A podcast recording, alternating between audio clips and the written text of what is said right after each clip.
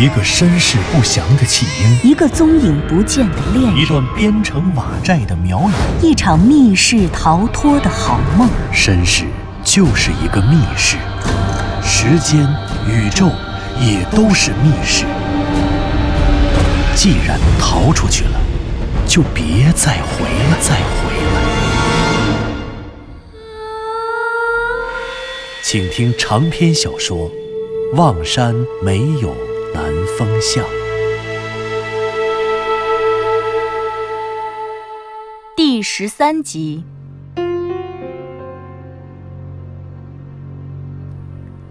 向南风的这一趟雍家村之行，远远不像几个小时之前去牧歌幼儿园那样简单。这座向南风敢于言之凿凿的肯定自己在车祸前绝对没有去过，甚至绝对没有听说过的村庄，几乎与他梦境中的样子一般不二。但唯一的区别却发生在他最想前往的地方——何孝大爷的狗肉馆和归路遥的家。显而易见，无论向南风与归路遥的相识是或者不是一场梦，这里的情形都远没有想象中那么简单。高大古老的青砖围墙，被围墙围住的奇怪空间，老奶奶三缄其口不愿道出的实情，这些真实事件中的所见所闻，与梦境里唯一不被验证的归路遥的家。和何孝大爷的狗肉馆，这两个在现实与梦境中相互叠加的空间，呈现出令人百思不得其解的异常。肖南风终于没能敲开老奶奶的房门，这种无功而返的情况完全出乎他的预料。原本他以为自己验证的结果无非只有两种。其中一种结果发生的可能性至少有百分之九十九点九，那就是他找到了牧歌幼儿园，找到了雍家村，可找来找去也没有找到，更不用说幼儿园和雍家村里的所见所闻了，那些更是不可能被现实印证的。这说明，他就是做了一场春秋大梦，梦醒了，他也该忘了路遥，好好生活了。当然，还有另外一种可能，它发生的概率近乎于零。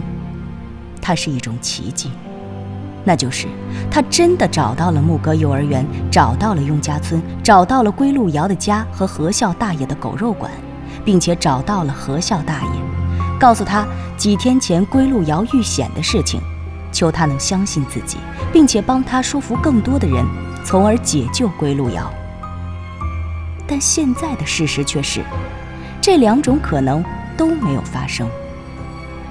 向南风怀着急切而沉重的心，踏上了回家的路。这次，他彻底迷茫了。天哪，这究竟是怎么回事？我该怎么办呢？正在此时，向南风的手机铃声响了，是一条微信。向南风掏出手机，滑动解锁。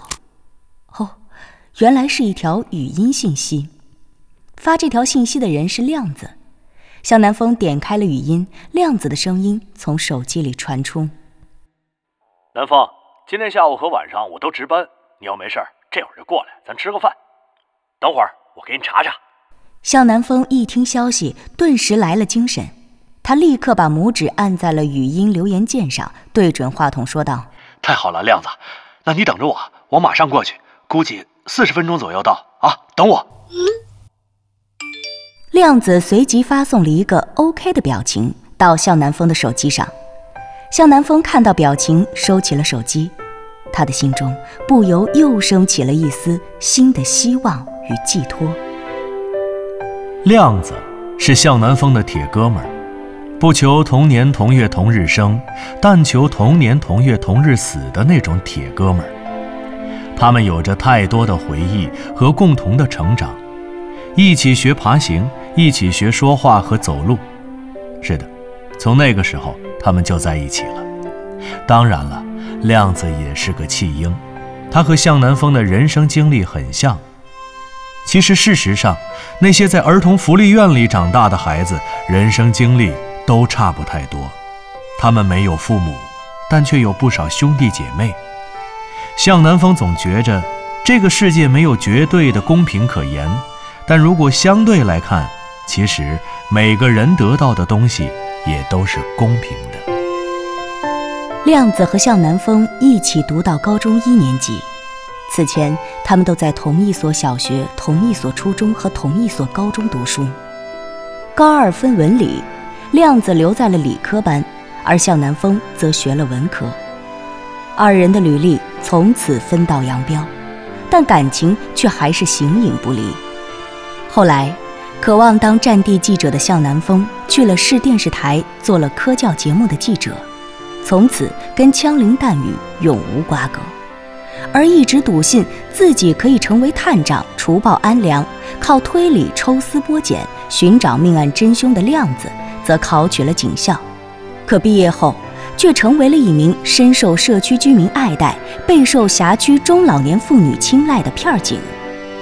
亮子总说，命运之神是一个一肚子坏水的坏家伙。他竟然让向南风和他自己跟理想离得那么近，近在咫尺，却又远隔天涯，眼巴巴地看着理想离你那么近，然后又爬着溜走了，可是你偏偏就是抓不住他。四十分钟之后，向南风来到了新丰路派出所门口时，正巧看见亮子扶着一个满脸笑容的老大娘从台阶上下来。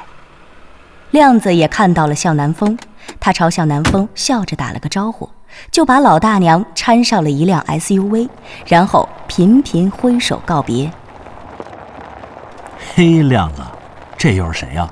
汽车在马达的轰鸣声中开走了，亮子满脸笑容地迎上来，看样子是要用刚才伺候老大娘的招式来欢迎向南风。你没事吧？用不用我扶着你？向南风摆了摆手，示意。他自己正常走路就行。去你的吧，别没事献殷勤了。我这手术啊，在脑子上，身上又没事。南风，我看你这恢复的挺好啊，比前天我去医院看你那天啊，可好多了。是是是，挺好的，恢复的特别快。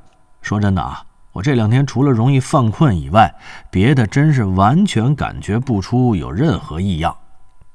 嘿，这多好啊，年轻，恢复的就是快啊。不过你可得悠着点这几天还是多歇歇，别累着了。两人一边说，一边走进了门，然后绕来绕去，直奔派出所中亮子的办公室。向南风经常来找亮子，所以对派出所完全就是轻车熟路。哦，你来的还挺快。今儿中午我吃红烧肉啊，我跟张师傅打好招呼了，已经给咱俩送办公室去了。哟，那这回可好。正好我今天不想去食堂凑热闹。哎，对了，刚才那老大娘是谁呀？你丈母娘啊？那么亲？去你的吧！我可没这么好福气啊！做个梦都能娶媳妇儿。那老大娘是社区一个居民，婆媳矛盾，我刚给劝了俩小时。好家伙，累死我了！这一天到晚的都是鸡毛蒜皮的这点破事儿。两人推开了办公室的门，双双落座。向南风拿起了桌上的筷子。然后话锋一转，指着亮子桌上打开的电脑说道：“得了，亮子，哎，既然你都说到这儿了，咱闲话少说，咱边吃饭，你边帮我查查看吧。”“好啊，边吃边查啊，查完了你也就死心了，省得你这白日做梦还醒不了的。”亮子一边说，一边开始输入自己的密钥，登录公民户籍管理系统。事实上，上次向南风苏醒后。亮子去医院探望他的时候，他就把归路遥的事情跟他和盘托出了。他希望亮子能够通过公安的系统帮他查查，看是否真的有归路遥这个人。正如向南风所说，查完了，如果没有，他也好彻底死了这条心。向南风低着头拿着筷子夹菜，他尽可能的不去窥探亮子的电脑显示屏。仿佛那里面跳出来的每一个信息，都将是刺破他脆弱心灵的一把利剑。瞬间，周围的环境变得异常安静。向南风的耳朵里只有他牙齿与食物摩擦发出的咀嚼声，还有亮子的手敲击键盘的哒哒声。这种声音持续了好一会儿，亮子的话打破了办公室里的宁静。嘿，你要让我查什么？我晕，亮子，我还以为你都查完了呢。啊，合着这么半天你没查呀？我这不是登录呢吗？刚才密码输错了。哎哎，你快说快说，你要查什么？你行不行啊？我要查归路遥，归路遥啊！你赶紧给我查呀！归就是归来的归，路就是王字旁一个马路的路，瑶是王字旁那个瑶，少数民族瑶族的那个瑶。向南风一边说着，亮子一边在电脑界面上输入了归路遥的名字，然后他扭头问道。还有没有别的什么信息啊？别的信息，呃，有，我知道他在牧歌幼儿园当老师，幼儿老师。这个不行，你知不知道他的身份证号？不知道。嘿，你没见过他身份证吗？亮子一脸坏笑的瞧着向南风。没有啊，我哪有机会看他身份证啊？向南风一本正经的回答。他直到这会儿还是没明白这有什么可笑的。哦，对了，我知道他生日，他是一九九二年九月十三日的生日。哦，生日，向南风终于提供了一条有用的。亮子答应着把向南风说的生日输入了进去，可是他一边输入一边还在偷笑。向南风忍不住问了一句：“哎，你笑什么呢？笑？”亮子憋住笑，回答道：“没有啊，没笑啊。”向南风觉得这里边有猫腻儿，逼问亮子：“你从刚才说他身份证，一直到现在一直在笑啊？你说他身份证什么意思啊？为什么你觉着我会见过他的身份证？”向南风同志，啊，你真没见过这姑娘的身份证？真没有？我怎么那么不信呢？当然了，亮子。你什么意思啊？怎么这么多废话？你真没见过他身份证啊？你做梦没开过房吗？开房不得用身份证吗？哈哈哈哈亮子一边说一边哈哈的笑出了声。原来从一开始他就把这件事儿当成一个笑话来听。不过也难怪，这样的事儿放在谁身上谁能当真呢？向南风顿时觉着。如果他们争辩下去，只会是一个无聊的结局。这种结局，最近几天他经历的太多了。或许除了湘西谷主之外，再没有人会站在他的角度上，会愿意相信他所说的话。或许会具有某种可能性。就在这时，亮子的手放在了鼠标上，然后他点击鼠标的左键，按下了屏幕里的确定键，系统飞速查询。随后跳出了一个令人失望的对话框。你看，早就说了你在做梦，你偏偏不信，没有吧？根本就没这么一个人。亮子指着电脑屏幕上“查无此人”的结论，奚落道：“得了，小向同学，你还是赶快吃饭吧。”向南风摆了摆手。事实上，这个结果他早就有所预感。不过与前一天或者几天来他预感的那样不同，现在他不想就此而得出归路遥就是个简单的梦中情人这样的结论，因为在牧歌幼儿园，特别是在雍家村西南角那个围墙的出现，让他有了另外一种莫名的遐想。虽然现在他还说不清这种遐想究竟是什么，他只是摆着手，摇着头，不，不不。他不能就这么轻易的做出那样的结论。不什么你啊？不还不死心呢？公安局的系统你都不信？哈，你可是真没救了。不，亮子，我不是不信，你再帮我查查。还查？还怎么查呀？你能不能帮我看看户籍在雍家村的所有适龄女孩？这个，这很费劲啊。我说，小向同志，我劝你别这么执着了，真的没必要啊！你怎么就这么认死理呢？你不是这么个人啊！这次着了魔了是怎么了？哎呀，亮子，你别管了，再查查，我求求你啊！你彻底查清楚了，我不也就死心了吗？得嘞，看在您做这么大手术的份上，我就卖点力气啊！你还想查什么？我呀，就帮你查清楚了。好，好，好，这样，你再帮我查查雍家村有没有一个苗族的老大爷，复姓何孝的。呃，再者，等会儿查完了，你帮我找找牧歌幼儿园的负责人，给我问问幼儿园有没有那个叫归路遥的老师，或者有没有大概这么个岁数的老师。行，您等着，我这次啊，我让你彻底死心。亮子说着，开始不停地用手敲击键盘，在网上筛选着任何可能有用的信息。时间一分一秒的过去了。向南风一边吃饭咀嚼，一边出奇平静地看着餐盘里的食物。他好像从来也没有如此一丝不苟地吃过东西，仿佛每根肉丝儿、每一片菜叶都藏着无限广博的大世界，等着他去开拓。他就这样安静地吃饭，丝毫也没有思考任何有关归路遥的事情，好像这个世界都跟他无关了。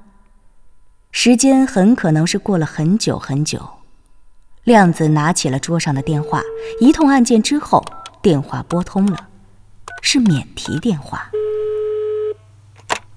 喂，是牧歌幼儿园的张园长吗？哦，我是。呃，你是哪位啊？啊，张园长您好，我是咱们市中区新丰路派出所的民警，我手里啊有个案子，想跟您了解一些情况。哦那您要了解什么情况啊？我想问一下，咱们幼儿园有没有一个叫归路瑶的女老师？谁？归路瑶？对，归路瑶。啊，没有，我们幼儿园没有这个名字的老师。对方说完这句话的时候，亮子把头转向了向南风，看了他一眼。短暂的对视后，亮子又把头转向了桌上的电话，继续问道：“那？”园长啊，最近一年有没有新毕业的女老师分配到咱们幼儿园的？呃，九二年出生的，人挺漂亮，皮肤很白，瘦瘦的，个子不算太高，大约一米六五左右。对方愣了一下，明显是想了想，然后回答道：“九二年出生的，这个我一时想不出来，我记得也不太清楚了。但是最近一年分配来的女老师只有一个，不是你说的那样。”呃，另外这位老师姓李，胖胖的，个子也就一米五五左右吧。哦，那最近两三年分配来的女老师有没有符合这几个相貌特征的？也没有，皮肤白，瘦瘦的，人还挺漂亮的。张园长一边重复一边思考着，然后回答道：“哦，有个老师倒是符合你说的这些特征，不过就是岁数大了点儿。”三十多了，可是他最近三个月啊都没来上班，在家生孩子安胎呢。哦，对了，警官，我能问问出什么事儿了吗？哦，没什么，没什么大事啊，就是打着谈恋爱、结婚的幌子骗人的诈骗案，看来跟咱们幼儿园没什么关系。您放心吧，我就是想了解一些情况。哦，原来是婚托啊。呃，对，婚托。亮子说着。又得意洋洋的扭过头看着向南风，他仿佛是为了自己机智的把归路遥形容成婚托而沾沾自喜。短暂的客气后，亮子挂断了张园长的电话，然后如释重负的叹了口气，对向南风说：“怎么样啊，小向同志，这回您死心了吧？你看这儿啊，我按照你提供的线索。”把户籍在雍家村的所有符合你要求的女孩都调出来了。亮子一边说，一边指着电脑的屏幕：“你看啊，这个十五岁，这个二十三，这两个十七，这个十九。从十五岁到二十五岁，雍家村就这么几个姑娘都在这儿了啊！你看看，这里面有长得像你梦中情人的吗？”向南风仔细辨认着屏幕上身份证信息中的女孩头像。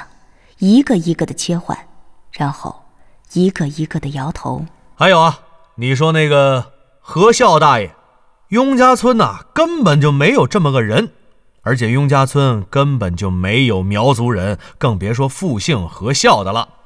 姓这个姓的，咱们市总共就仨人，而且没有一个能称得上大爷，全是年轻人。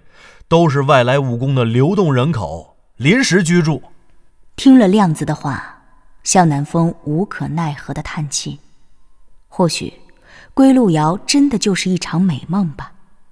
可是，忽然之间，他又有了一个想法，他的眼神变得凝重起来。哎，哎，亮子，我问你，有没有什么人是这个系统里查不到的？系系统里没有的？对，没有的。有没有这种人？量子迟疑了片刻，给出了肯定的回复：这个还真有。什么人？死人。